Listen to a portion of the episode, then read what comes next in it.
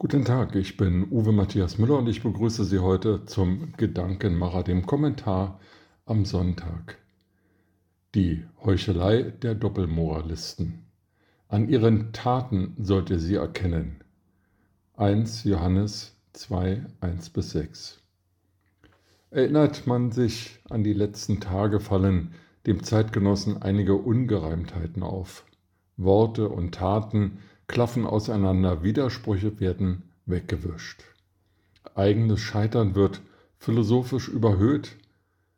Keine Billigkeit scheint unwürdig genug.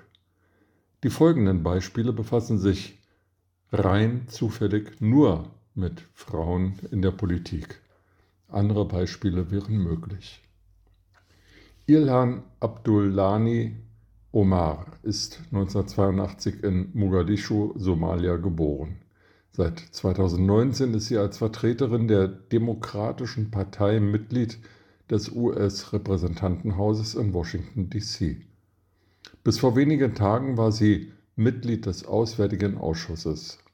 Aus dem ist sie nun abberufen worden. Omar hatte sich mehrfach antisemitisch und anti-israelisch geäußert so nannte sie den jüdischen Staat einen Apartheidstaat und hatte außerdem behauptet, Israel habe die Welt hypnotisiert. Omar ist Unterstützerin der BDS-Kampagne. Im Juni 2021 schrieb die Abgeordnete aus Minnesota, man habe unvorstellbare Grausamkeiten gesehen, begangen von den USA, der Hamas, Israel, Afghanistan und den Taliban. Zitat Ich bin eine Muslimin, ich bin eine Einwanderin und ich komme interessanterweise aus Afrika. Ist irgendjemand überrascht, dass ich als Ziel auserkoren wurde? Ist irgendjemand überrascht, dass ich irgendwie als unwürdig angesehen werde, über US-Außenpolitik zu sprechen? So äußerte sich Omar im Plenum des US-Repräsentantenhauses. Also, es sind die Republikaner, die nach ihrer Meinung rassistisch motiviert handeln, nicht die Politikerin, die die Terrororganisation auf eine Stufe mit dem Staat Israel schiebt. Klimakleber wollen nie wieder fliegen. Sie blockieren Straßen demolieren Kunstschätze und kreischen auf Veranstaltungen politischer Parteien. Alles für einen besseren Zweck und die Erhaltung der Welt. Das hat nichts mit Wissenschaft zu tun und mit chemischen Klebstoffen zu hantieren, rettet keinen einzigen Baum. Aber egal. Zwei dieser Erleuchteten sind nun CO2-Abdruck hin oder her um die halbe Welt in Urlaub geflogen während ihre Aktivistenkameraden weiterhin kollektiv Notarzteinsätze verhindern oder behindern und Berufspendler in Schwierigkeiten bringen, wollen die beiden im fernen Südostasien individuelle Urlaubsaktivitäten entwickeln und sich so einen Lebenstraum erfüllen.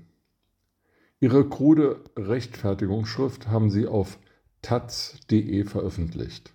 Aber Vorsicht! Vor schlechtem Deutsch wird gewarnt. Die Work-Life-Balance der Nancy Faeser. Der Bundeskanzler hat kein Glück mit Frauen. Kaum ist die eine weg, will eine weitere feministische Stütze der Bundesregierung den Ministerdienstwagen in Berlin mit dem Ministerpräsidentinnen-Dienstwagen in Wiesbaden tauschen.